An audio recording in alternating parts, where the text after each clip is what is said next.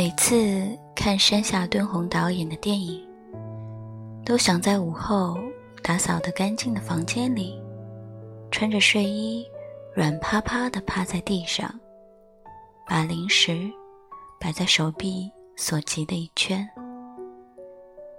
之前正逢戛纳电影节，一整天我都在想，山下敦弘导演在。山田孝之的戛纳电影节里，一脸懵逼的样子，不断问熊猫：“真的，真的就不拍了？”为戛纳拍了一部日剧，却没有真的去电影节。不管是导演还是影迷，都有点小小的失落吧。没有去戛纳。但是，山下敦弘导演领着松田龙平和真木阳子去了夏威夷。小学四年级的学生雪楠，在用橡皮擦掉又擦的作文本上写下：“我的叔叔。”伴随着孩子视角的童趣，故事就这样开始了。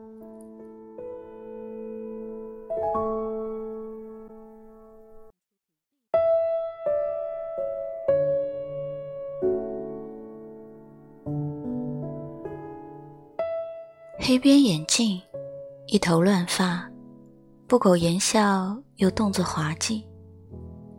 松田龙平整个就是不求上进的玉子的男版，演起废柴来得心应手。身为大学哲学课教员的高等游民，抢家里猫咪的小鱼干下饭，吃咖喱饭没有蔬菜就加免费的榨菜，买漫画书。还要跟小朋友 A 钱，在哥嫂家蹭吃蹭喝，伸手要零花钱，百无聊赖瘫在家里混吃等死，连去见喜欢的人都要靠捡瓶子中大奖。他的毛衣是最土的样式，袜子上还有破洞，就是这么个连小朋友都会有点嫌弃的人。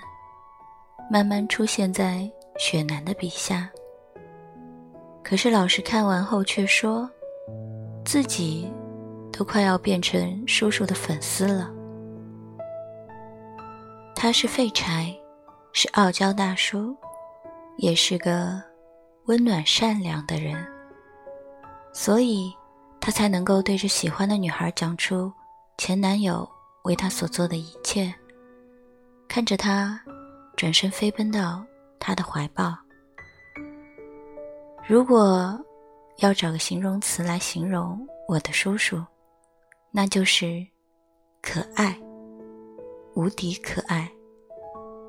山下敦弘太擅长做这类反差的幽默，片子里的动画、儿歌、日常段子，哪怕只是叔叔习惯性的在遇到事情后。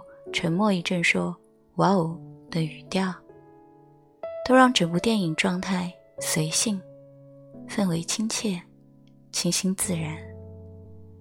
然而，在叔叔遇到真木阳子饰演的美籍日裔摄影师后，剧情急转直下，变得极其无趣。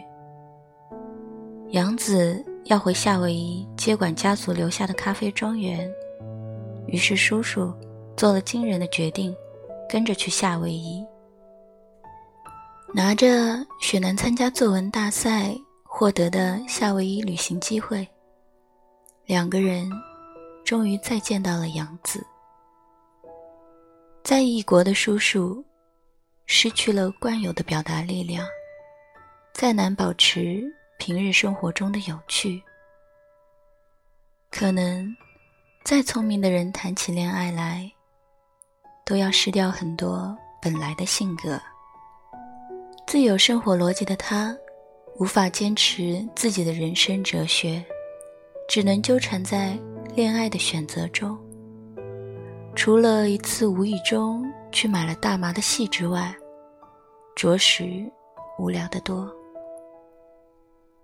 电影埋了不少彩蛋，留一个给大家看完片之后发现。然而，在我心目中最大的彩蛋，一定是工藤官九郎演的哥哥。在四重奏里面与心目中的女神松隆子对戏后，这次他的戏份不多，但是夸张的表演一出场就能引起一阵笑声，甚至还有友邻说：“怎么感觉宫九比祥太和龙平更有兄弟感呢？”看片时一直在嘲笑导演。